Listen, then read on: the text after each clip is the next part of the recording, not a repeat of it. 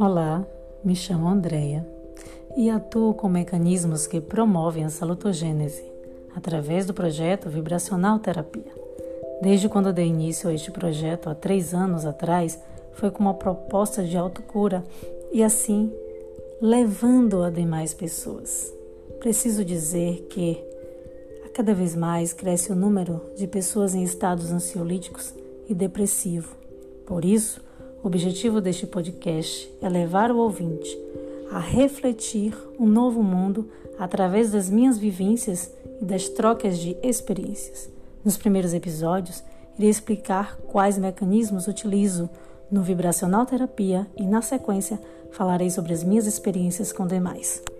Até lá e namastê.